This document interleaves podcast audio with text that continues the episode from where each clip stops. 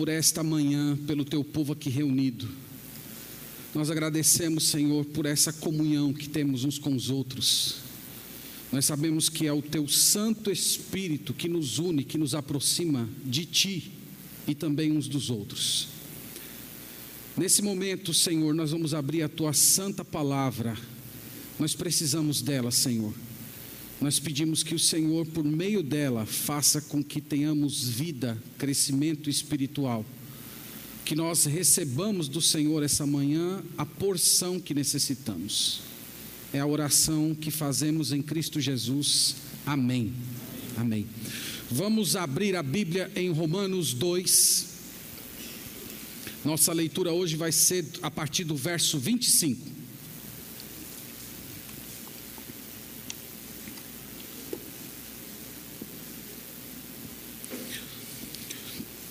Antes de, de lermos o, o texto sagrado, irmãos, deixe-me, por favor, dar uma preparada aqui no terreno. Eu falei para vocês em mensagens anteriores que há uma diferença entre a fé do Antigo Testamento e o judaísmo dos tempos de Jesus. Eu disse para os irmãos que o judaísmo dos tempos de Jesus, na verdade, é uma distorção da fé do Antigo Testamento. A maioria dos autores acredita que o judaísmo surgiu mais ou menos por volta do século 3 a.C. e era uma religião essencialmente de obras. Alguns autores gostam de chamar de o judaísmo do primeiro templo em vez do judaísmo do segundo templo. Vocês sabem que o primeiro templo foi construído por Salomão, o segundo templo foi construído por Herodes o Grande. Então, quando os autores falam de o judaísmo do primeiro tempo, ele está falando da fé do Antigo Testamento, da fé dos patriarcas, fé, da fé dos profetas. E o judaísmo do segundo templo seria uma forma de dizer a respeito dessa religião de obras que apareceu mais ou menos aí por volta do século 3 antes de Cristo. Eu disse também para os irmãos que a salvação, tanto no Antigo como no Novo Testamento, sempre ocorreu da mesma forma pela fé na pessoa do Messias. A diferença entre os testamentos apenas é que no Antigo Testamento o Messias ele era apresentado na forma de uma promessa. E no Novo Testamento ele vem como sendo o cumprimento da promessa. De modo que no Antigo Testamento as pessoas que eram salvas, elas eram salvas num sacrifício que iria acontecer, crendo nesse sacrifício. E o povo de Deus hoje é salvo olhando para o sacrifício que já ocorreu. Mas ambos os povos, ou ambas as épocas, sempre se creu na, da mesma maneira. No entanto, no relacionamento de Deus com o povo de Israel, Deus estabeleceu certos símbolos que ilustravam a necessidade de perdão de pecados e o Messias que iria vir. Entre esses símbolos estavam o tabernáculo, as leis dietéticas, os rituais de purificação, os sacrifícios e a circuncisão. Então, todos esses elementos que nós temos no Antigo Testamento, eles eram uma forma de ilustrar essa promessa, a promessa que o Messias viria e que quando o Messias viesse, todos esses elementos iriam caducar. É por isso que hoje nós não temos mais templo, Embora tem gente aí construindo pretenso templo de Salomão, mas nós não temos mais templo, nós não temos mais sacrifício, nós não fazemos mais rituais de purificação, porque todas essas coisas apontavam para o Messias e caducaram quando o Senhor Jesus chegou a esse mundo. Em Romanos capítulo 2, eu já disse para os irmãos anteriormente que o apóstolo Paulo vem conversando com o judeu moralista. Eu ressaltei que ele, ele criou um recurso retórico em que ele criou um personagem, um judeu moralista, e ele vai dialogando com esse judeu. Isso era um recurso muito comum nos escritos antigos, chamado de diatribe. E o apóstolo Paulo vem conversando com esse homem, e mostrando para ele que não adianta ele ser orgulhoso da sua fé judaica, não adianta ele ser orgulhoso da sua posição de judeu, porque se ele não creu no Messias, ele não vai ter salvação. O apóstolo Paulo já vem dizendo, nós já vimos isso em mensagens anteriores, para esse judeu moralista, que ele não cumpre a lei. Embora ele seja um crítico muito severo dos pecados dos gentios, ele também é pecador e, portanto, não cumpre a lei de Deus. Então, o apóstolo Paulo vem mirando esse moralista judeu. Eu, eu gosto de comparar Paulo nesse capítulo, irmãos, como se fosse um caçador. Ele está lá, atrás do judeu moralista, e, e, o judeu moralista se esconde, se intoca em alguma coisa, o apóstolo Paulo vai tirar ele como um bom caçador da toca e expor o seu pecado. Então ele começou fazendo isso com a lei, mostrando para ele que não adiantava ele se intocar na lei, porque ele não cumpria a lei e que, portanto, ele estava condenado tanto quanto o pagão está condenado. E nesse capítulo, ou melhor, nessa porção que nós vamos ler aqui hoje, o apóstolo Paulo vai no último refúgio do judeu, a circuncisão. A circuncisão é, é, é, é, a última toca que ele se esconde. E nós vamos ver nessa leitura hoje que o apóstolo Paulo vai tirá-lo dessa toca e mostrar para ele que a circuncisão dele não resolve o problema espiritual. Irmãos, a circuncisão apareceu na história bíblica no contexto do relacionamento de Deus com Abraão. Vocês lembram que Deus chamou Abraão, um pagão, fez promessas a ele, disse que iria abençoá-lo, disse que dele viria o Messias, disse que ele teria uma descendência, que essa descendência abençoaria o mundo. Deus fez uma promessa para Abraão que ele seria rico. E Deus instituiu um símbolo, um sinal desse pacto, a circuncisão. A circuncisão era praticada aos oito dias de nascido. Nos tempos de Jesus, o sacerdote removia a carne do prepúcio, é algo mais ou menos semelhante à cirurgia de fimose. Nos tempos de Abraão, essa carne era retirada com uma pedra bem afiada. Nos tempos de Jesus, o sacerdote deixava crescer a unha, ele afiava bem essa unha e o bebezinho chegava lá com oito dias de nascido, ele ia lá e arrancava. Eu vi alguns homens se arrepiando agora, né? Quando... Meus irmãos, a circuncisão, ela tinha um sentido espiritual. A circuncisão, no final das contas, ela simbolizava a remoção da imundície espiritual.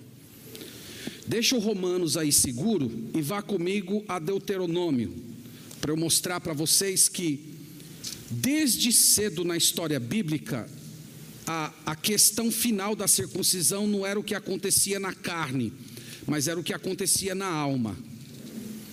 Deuteronômio capítulo 10, versículo 16 Veja que ainda nos tempos de Moisés, o Senhor Deus diz assim para o povo de Israel, Deuteronômio capítulo 10, verso 16, ele fala: Circuncidai, pois, o vosso coração e não endureçais mais a cerviz.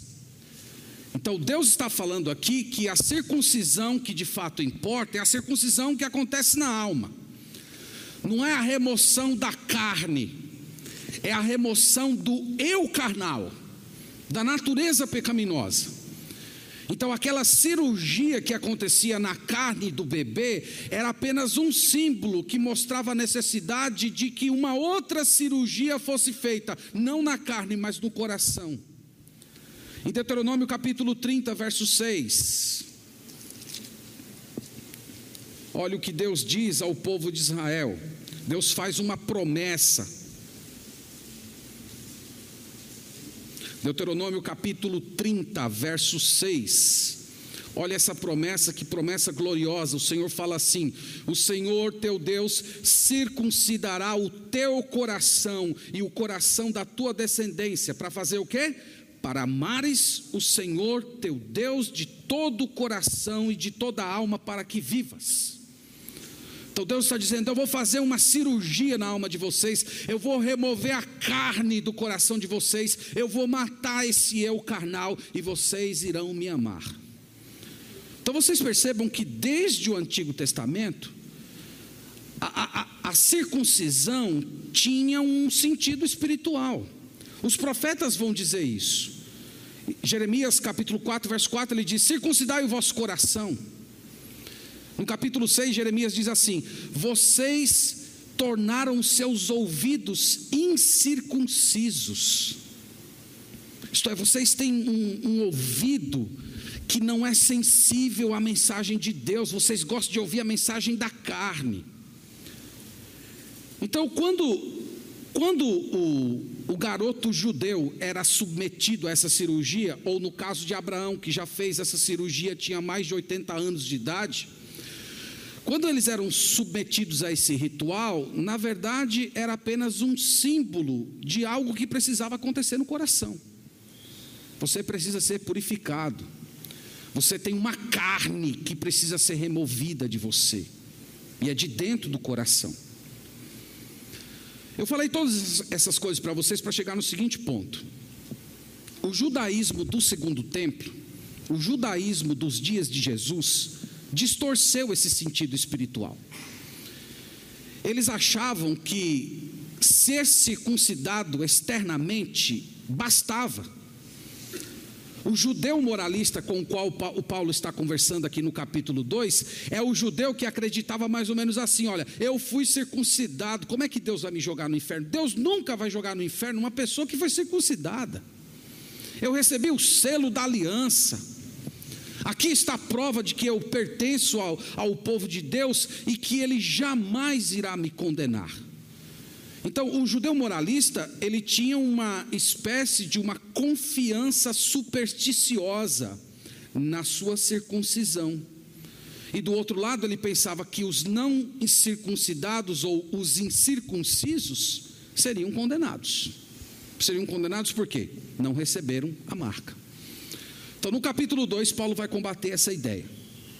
Como eu disse para vocês, ele vem caçando esse judeu moralista, desconstruindo cada pensamento dele, e agora Paulo vai tocar no ponto sensível, tá? Aqui eu não estou falando literalmente, não, viu? Estou falando figuradamente. Ele vai chegar no, no assunto mais sensível deles, a circuncisão. Então vamos ler a palavra de Deus. O tema da nossa meditação é esse: cirurgia na alma não cirurgia na carne. Então vamos ler o texto sagrado. Vamos ver o que Deus nos ensina aqui. Romanos capítulo 2, todo mundo aí comigo? Vamos lá, verso 25. Porque a circuncisão tem valor se praticar, praticares a lei. Se és, porém, transgressor da lei, a tua circuncisão já se tornou incircuncisão. Se, pois, a incircuncisão observa os preceitos da lei, não será ela, porventura, considerada como circuncisão? E se aquele que é incircunciso por natureza cumpre a lei, certamente ele te julgará a ti, que não obstante a letra e a circuncisão, és transgressor da lei. Porque não é judeu quem o é apenas exteriormente nem é circuncisão a que é somente na carne. Porém, judeu é aquele que o é interiormente, e circuncisão a que é do coração, no espírito, não segundo a letra, e cujo louvor não procede dos homens, mas de Deus. Amém. Graças ao Senhor por Ele nos dar a Sua palavra. Meus irmãos, como eu disse para vocês, o apóstolo Paulo vai agora tocar no último refúgio do judeu moralista, no ponto que eles mais se gloriavam, a circuncisão. E aqui, Paulo, através desses versículos, ele apresenta alguns argumentos que provam para esse judeu moralista que, o simples, que a simples operação externa da retirada do prepúcio não resolvia o seu problema espiritual. Então eu peguei aqui a, a fala de Paulo e eu transformei em frases, em argumentos em que Paulo conversaria com esse judeu moralista. O primeiro argumento que Paulo apresenta é esse: você, judeu moralista, você não cumpre a lei. Paulo, meus irmãos, não sei se você percebeu pela, pela, pela leitura, ele por três vezes diz que o judeu tem que praticar a lei. No verso 25 ele diz: Porque a circuncisão tem valor se praticares a lei. No verso 26, se pois a incircuncisão observa os preceitos da lei. Então, ele, ele fala aqui sobre a obediência à lei. Ele está falando para o, para o judeu moralista: você precisa obedecer à lei. E, e esse é um ponto que precisa ser esclarecido para a gente. O que significa obedecer à lei? Quando ele fala, meus irmãos, que o judeu moralista tem que obedecer à lei, eles não, ele não está falando da guarda meritória da lei, ele não está falando de você obedecer à lei para ser salvo, como o moralista pensava. Ele está falando de você observar, de você cumprir a lei dentro dos termos da fé do Antigo Testamento, dentro da fé do primeiro templo, por assim dizer. Meus irmãos, Deus não deu a lei no Antigo Testamento como um meio de salvação. Deus entregou a lei para os hebreus para mostrar que eles eram pecadores, para provar que eles não que eles eram que eles que era impossível eles obedecerem a Deus. Deus entregou a lei para eles, para eles perceberem os padrões de Deus que eram altamente elevados e eles não confiassem em si mesmos para serem salvos, mas confiassem no Messias que viria. E foi por isso que, ao lado da lei, Deus deu o sacrifício de animais. Isso é uma coisa muito interessante. Deus entrega a lei para o povo de Israel, mas entrega os sacrifícios, entrega os animais, entrega os rituais. Por que Deus faz isso? Porque Deus sabia que o povo não ia obedecer. Porque Deus sabia que eles não tinham condições de cumprir os dez mandamentos. Então Deus entrega, junto com a lei, os sacrifícios. E os sacrifícios serviam para quê? Para mostrar para o ofertante que ele era um pecador, que todas as vezes que ele pecasse, sangue precisava ser derramado, então o ensino, o salário do pecado é a morte, que nós vemos aqui em Romanos, já estava presente no Antigo Testamento. Deus estava provando para ele que o salário do pecado é a morte, que quando, portanto, ele pregasse, sangue precisava ser derramado, mas não era o seu próprio sangue, era o sangue de um substituto. No caso aqui, o substituto era o animal. Então nós podemos dizer que a morte dos animais era uma espécie de uma antecipação, era uma promessa de que um dia Deus iria providenciar uma pessoa que morreria uma morte final e completa. É por isso que quando João Batista encontra com Jesus no Novo Testamento, ele diz: Eis o Cordeiro de Deus que tira o pecado do mundo. Por que, que ele usou a palavra cordeiro para se referir a Jesus? Ele estava justamente conectando a pessoa de Jesus com os sacrifícios do Antigo Testamento. Então, quando um, um judeu verdadeiramente convertido oferecia o seu animal em sacrifício, sabe o que ele via? Com os olhos da fé, ele via o Messias. Com os olhos da fé, ele via a promessa de Deus de que um dia Deus iria enviar uma pessoa que iria resolver o problema do pecado de uma vez por todas. Então, o judeu piedoso cria assim. E quando o judeu piedoso se relacionava com Deus dessa forma, ele estava cumprindo a lei. Vocês entendem isso, meus irmãos? Isso é uma coisa muito importante para compreender o Antigo Testamento. Tem crentes nas igrejas que têm 20 anos de igreja e ainda não aprenderam essa lição básica. Junto com a lei, a graça já estava embutida. Os sacrifícios mostravam a necessidade do, do Messias. Portanto, quando a Bíblia fala de observância, de obediência à lei, ela não está falando daquela guarda externa da lei, como se cumprir os dez mandamentos fosse produzir salvação. Cumprir a lei é uma questão do coração. Cumprir a lei é crer no Messias. Então, o, o, verdadeiro, o verdadeiro judeu, o judeu do Antigo Testamento, ele olhava para o Senhor e dizia: Senhor, tu és santo, eu sou pecador, e é por isso que eu tenho que sacrificar animais, e pela tua imensa graça, o Senhor providenciou o Messias que será sacrificado no meu lugar. O verdadeiro judeu cria assim. E é isso que Paulo quer dizer: guardar a lei. Guardar a lei não é a obediência de regrinhas para ser salvo, para ser colocado numa balança e perceber se você obedeceu mais ou desobedeceu menos. Guardar a lei é crer no Messias. A prova final disso está no Novo Testamento e vem da boca do próprio Jesus. Vamos olhar João capítulo 6, e vocês vão ver que Jesus falou de uma forma muito poderosa sobre esse assunto.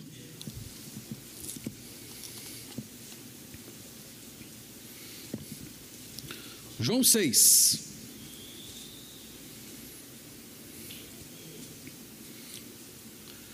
No verso 28 de João 6, as autoridades lá de Israel, esses mesmos judeus moralistas que temos falado, eles fazem uma pergunta para Jesus. Olha aí, a pergunta está no verso 28. Dirigiram-se, pois, a ele, perguntando: Que faremos para realizar as obras de Deus? Então imagina aquele grupo de judeus chegando para Jesus e dizendo: Como é que eu obedeço a Deus? Como é que eu realizo a, as obras de Deus? O que, que vocês acham que era a resposta que eles estavam esperando ouvir? Qual era a resposta?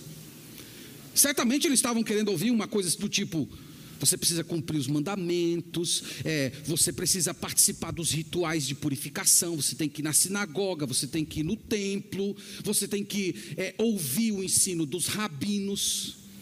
Eles estavam esperando uma resposta de obras, porque eles criam numa religião de obras. Mas olha a resposta do nosso Senhor Jesus Cristo. Verso 29. Respondeu-lhe Jesus: A obra de Deus é esta que creiais naquele que por ele foi enviado. Como é que você realiza a obra de Deus? Como é que você cumpre a lei de Deus? Jesus diz: creiam em mim. Creiam naquele que o Pai enviou, e quando vocês crerem, vocês estarão fazendo a obra de Deus. Irmãos, essa é a crença do Antigo Testamento. Isso é o cumprir a lei. Cumprir a lei é crer em Jesus. Então, o apóstolo Paulo, com, esse, com toda essa fala aqui, ele está dizendo o seguinte para o judeu moralista: Judeu, você não cumpre a lei. Você está aí se orgulhando de que você tem a lei escrita, que vocês são um povo da aliança, que vocês receberam os dez mandamentos, mas na verdade vocês não cumprem a lei, porque cumprir a lei é crer no Messias. Esse é o primeiro argumento. Vocês vão perceber que o apóstolo Paulo ele faz uma, uma espécie de uma progressão assim. Ele começa com argumentos mais gerais, mas ele vai endurecendo a cana contra o, o judeu moralista. O segundo argumento que ele apresenta para o judeu moralista é esse. Ele diz assim: circuncisão sem conversão é incircuncisão. Ele diz isso no verso 25. Vamos lá para Romanos capítulo 2, Veja aí que ele diz: Porque a circuncisão tem valor se praticares a lei. Se és, porém, transgressor da lei, a tua circuncisão já se tornou incircuncisão.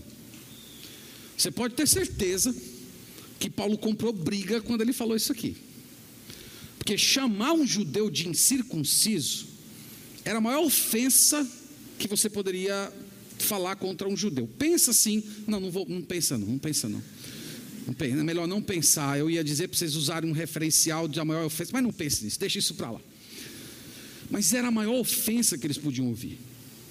E Paulo está dizendo: se você se circuncidou, mas você não obedece à lei, e obedecer à lei, entenda-se naqueles termos que Jesus falou, crer nele, ele diz: essa sua circuncisão não vale nada, essa sua circuncisão, na verdade, é incircuncisão.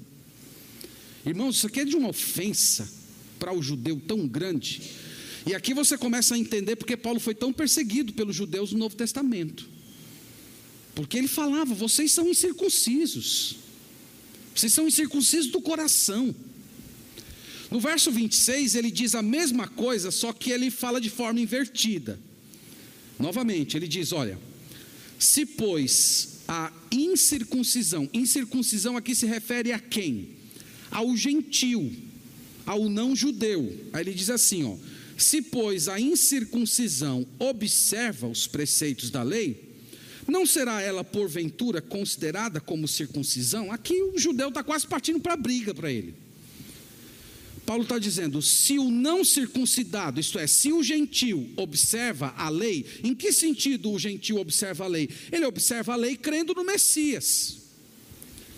Quando o, o, gentil, o incircunciso, crê no Messias e obedece à lei por causa disso, ele se torna um circuncidado. Mas circuncidado aonde? Na carne? Não, é circuncidado no coração, é, é, circuncidado na alma, é espiritualmente. Não é a remoção da carne do prepúcio, é a remoção do eu carnal, é uma cirurgia espiritual. Então, irmãos, é uma dupla ofensa. Paulo chama o judeu de incircunciso e ele chama o gentil de circuncidado. Paulo está falando no final das contas, os gentios que creram em Jesus são os de fato circuncidados, não são vocês. Isso é uma ofensa terrível. É muito interessante você perceber que na história do apóstolo Paulo, ele viveu como um judeu moralista durante um bom tempo. Em Filipenses capítulo 3, ele conta lá sua biografia a partir do verso 4, você pode ler em casa depois. Mas ele diz assim: Eu, eu era judeu, hebreu de hebreus, eu fui circuncidado ao oitavo dia, eu era da tribo de Benjamim. Aí ele acrescenta que no dia em que ele encontrou com Cristo crucificado no caminho de Damasco, ele pegou todas essas coisas eh, externas e as considerou como sendo lixo, como sendo perda, para obter a salvação, não através do cumprimento da letra da lei, mas através do sacrifício de Jesus. E naquele dia, na estrada de Damasco, o apóstolo Paulo de fato foi circuncidado. E é isso que ele está dizendo agora para o judeu moralista. É como se ele dissesse assim: ó, no final das contas, se você é gentil, se você é judeu, pouco importa. O que vale é crer no Messias. Então ele ele está dizendo: a conversão, sem conversão, a circuncisão de vocês é incircuncisão. Agora, se você acha que ele está pegando pesado com o gentil, é porque você não prestou atenção no verso 27, porque no, no verso 27 eu acho que é assim, aquela coisa, se antes era briga, agora é o negócio dele dizer e sair correndo, assim, para não ser linchado. Olha o que ele diz no verso 27. E se aquele que é incircunciso por natureza cumpre a lei, certamente ele te julgará a ti, que não obstante a letra e a circuncisão és transgressor da lei. O que ele está dizendo aqui em uma frase é: no dia do juízo final, você, judeu moralista, será julgado pelo gentio. Imagina isso? Aqui é o, é o judeu apanhando para pegar pedra e jogar nele. Uma ofensa terrível, né? E é por isso que eles perseguiram. Você lê no livro de Atos, Paulo viajava para uma cidade e os judeus que estavam naquela cidade acompanhavam ele para persegui-lo. Por causa disso aqui.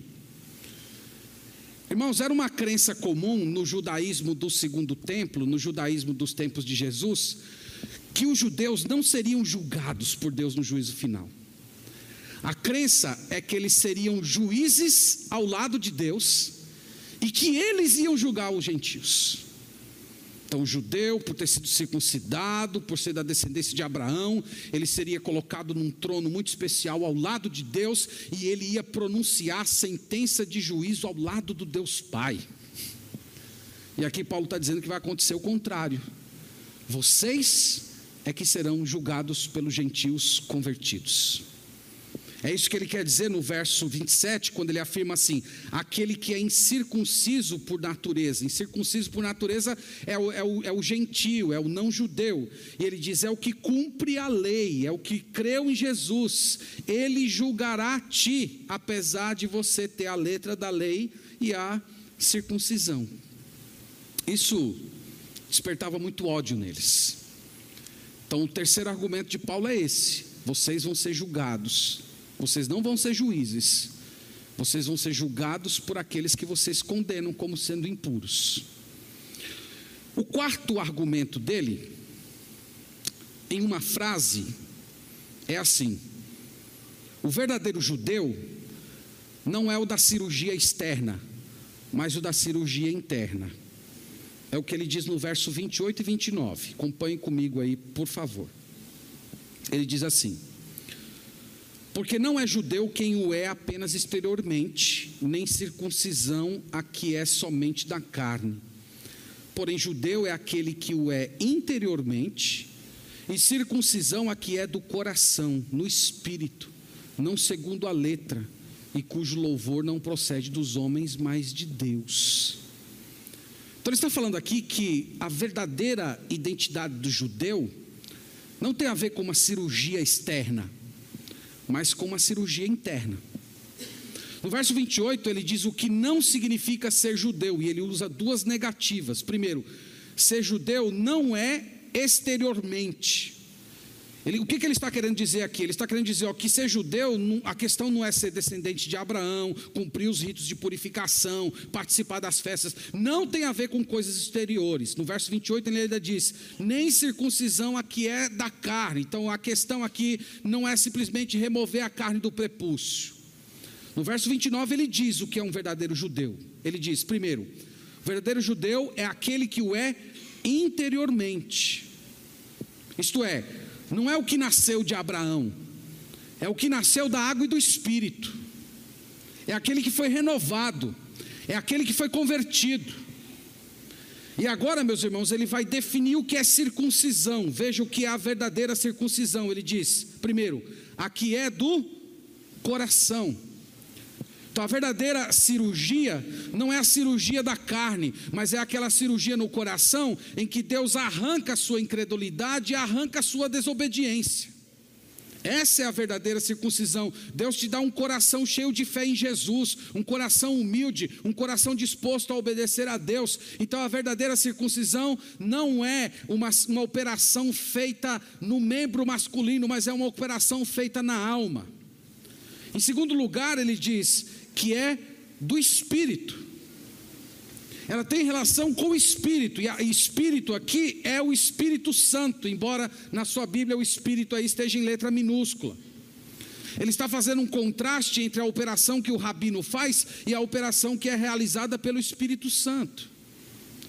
Ninguém, meus irmãos, tem o poder de circuncidar o coração de outra pessoa. Só o Espírito Santo pode fazer isso. Ele ainda diz que não é segundo a letra, não depende das tábuas, não é por meio dos dez mandamentos. E essa última parte é bem interessante, que ele diz assim: e cujo louvor não procede dos homens, mas de Deus. Eu não sei se você sabia, mas o nome Judá, de onde vem judeu, significa louvor. E os judeus, Inclusive, eles se chamavam judeus nos tempos de Jesus. Lembra que Judá era uma das tribos.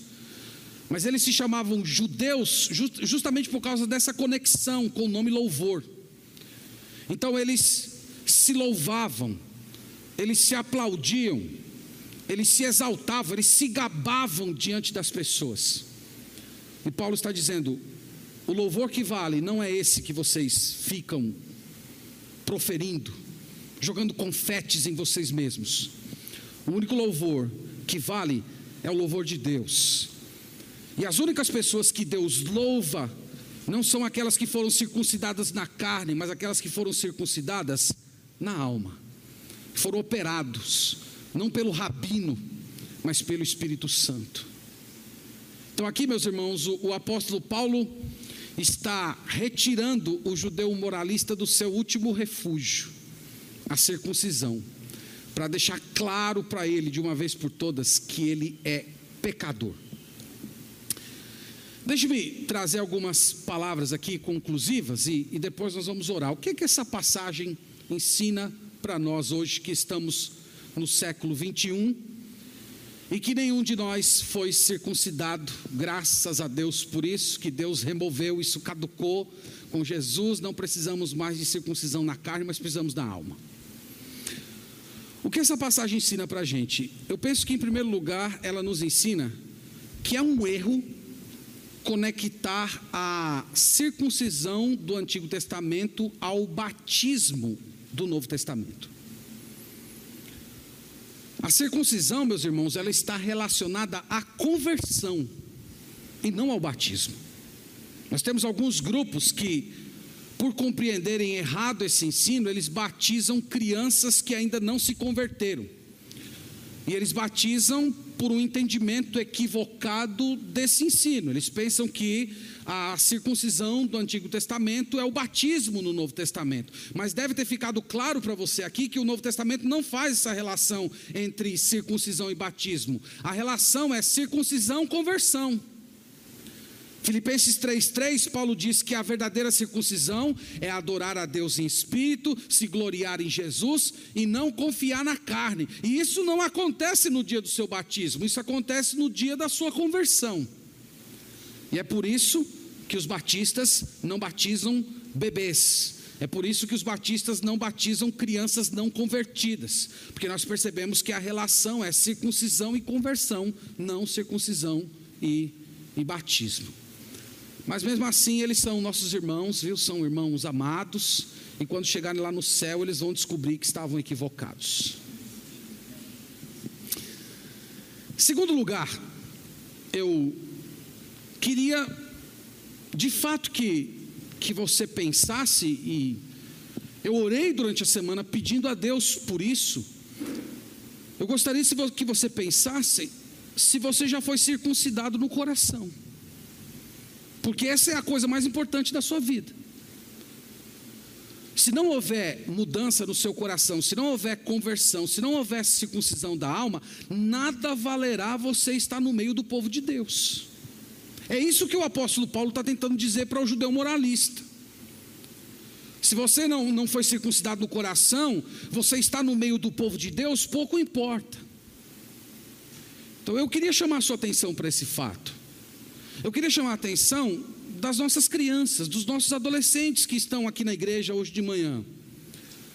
Você ser criado por pais crentes, você vir para a igreja, participar da salinha, cantar no coral, são privilégios, são bênçãos que Deus te dá, mas isso não vai salvar a sua alma. Você precisa ter a sua própria fé, você precisa ter o seu próprio arrependimento, você precisa ter o seu próprio encontro com Cristo, sua conversão e o seu relacionamento com Deus. Você precisa se arrepender dos seus pecados e acreditar que o sacrifício de Jesus foi um pagamento pelo que você faz de errado.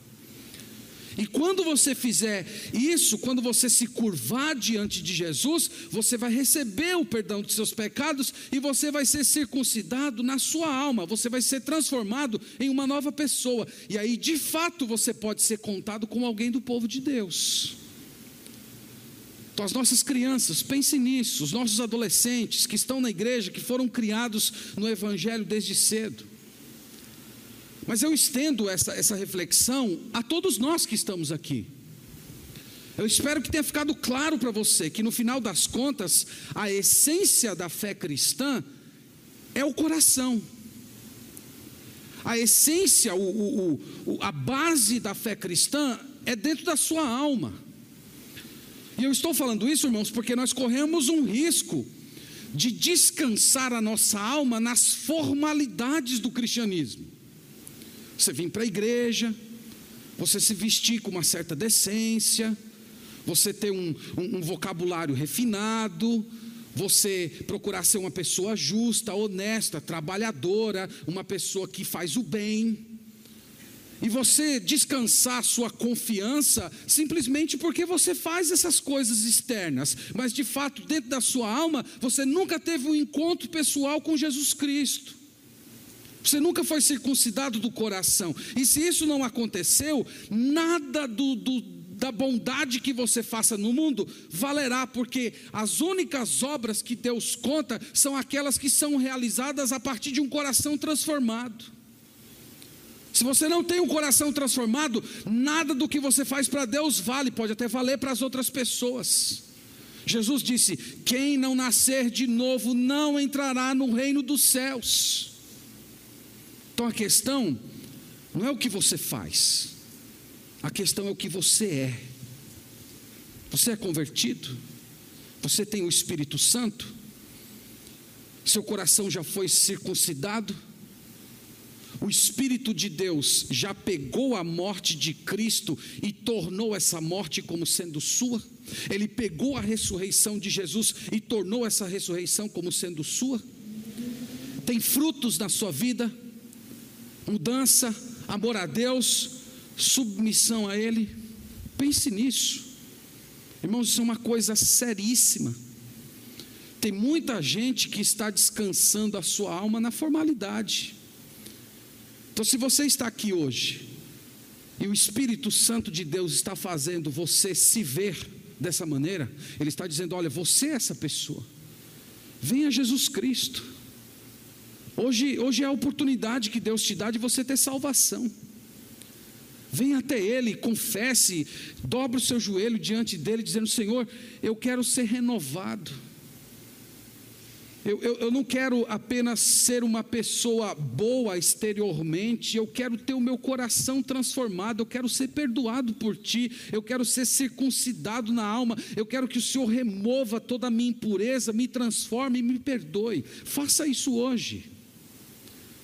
Entregue seu coração a Jesus. Onde você está, eleve o seu pensamento a Ele, fale com Ele, que Ele vai estender as suas mãos. Ele prometeu que todo aquele que invocar o nome dEle será salvo.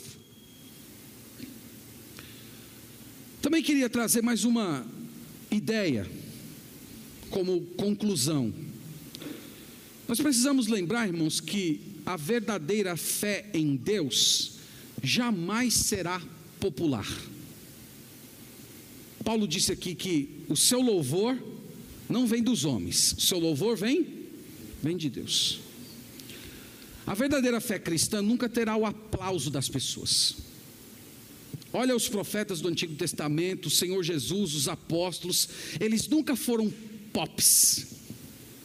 Nunca foram. A verdadeira fé em Deus, ela não é popular porque ela humilha o ser humano.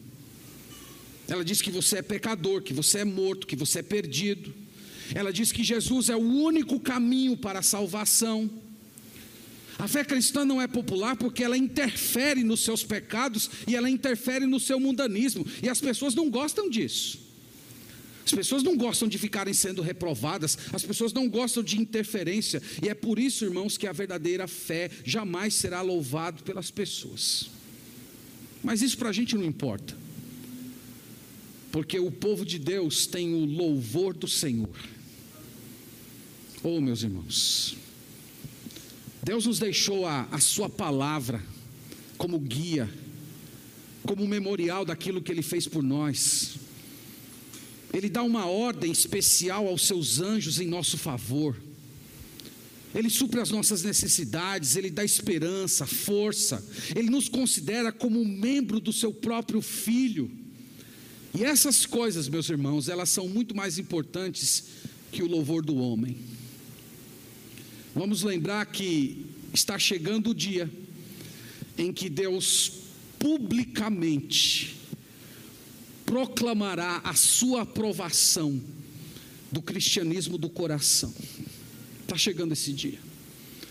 Está chegando o dia em que o mundo inteiro será reunido diante de Deus e eles vão ver Deus louvando aqueles que são seus. Todo o seu povo reunido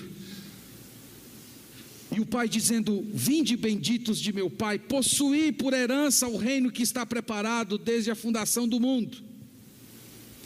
Essas palavras, elas serão ditas apenas para os que foram circuncidados no coração. Elas não serão ditas para o formalista, para o hipócrita, para o ímpio, para o descrente. O grande valor da sua fé só vai ser de fato provado no fim. Um dia Deus vai distinguir você dos demais. Um dia Deus publicamente irá louvar a sua vida, e naquele dia, talvez, nós vamos aprender uma lição que deveríamos aprender por toda a vida cristã, mas alguns não conseguem aprender essa, essa lição enquanto estão aqui nesse mundo, mas vão aprender no dia final. Que o louvor de Deus é muito mais importante que o louvor do homem. Você que está aqui tem lutado para ter um cristianismo de coração, eu queria dizer para você: louve diariamente a Deus por sua graça, Louve por Ele ter tirado você das trevas e trazido para o reino da Sua maravilhosa luz. Peça que Ele continue te dando graça. Vigie cada parte do seu interior. Lembre-se que a formalidade está sempre, irmãos, próxima, perto de nós, como uma doença. Nós corremos o risco todos os dias de transformarmos as coisas santas em comuns.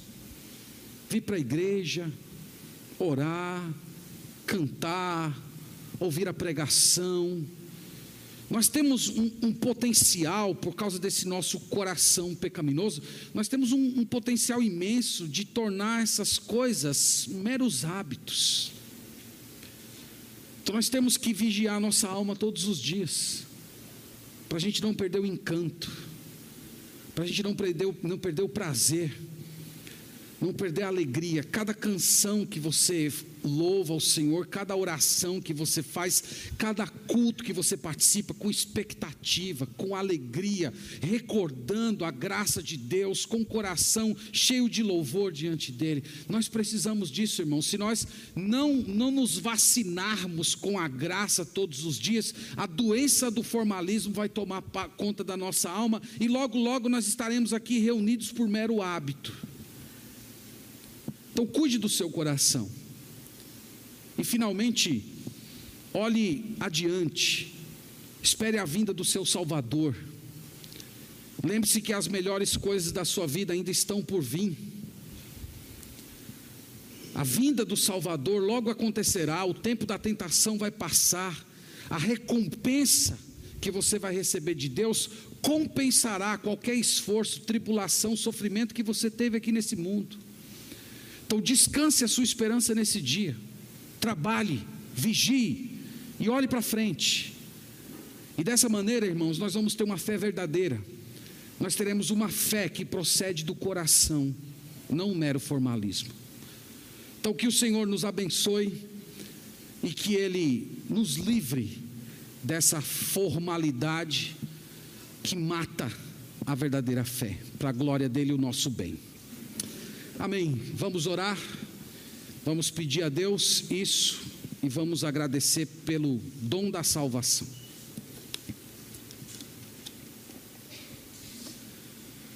Te louvamos, Pai, pela palavra que acabamos de ler. Te agradecemos, Senhor, porque quando o Senhor viu a nossa fraqueza e pecado, o Senhor promoveu, providenciou um sacrifício perfeito, eterno, completo, para que nós recebêssemos vida. Nós agradecemos pelo Teu Santo Espírito, enviado por Ti, que veio a esse mundo e que um dia circuncidou o nosso coração. Agradecemos por esse milagre soberano, gratuito, abençoador. Peço ao Senhor que o Senhor nos livre do moralismo, do formalismo,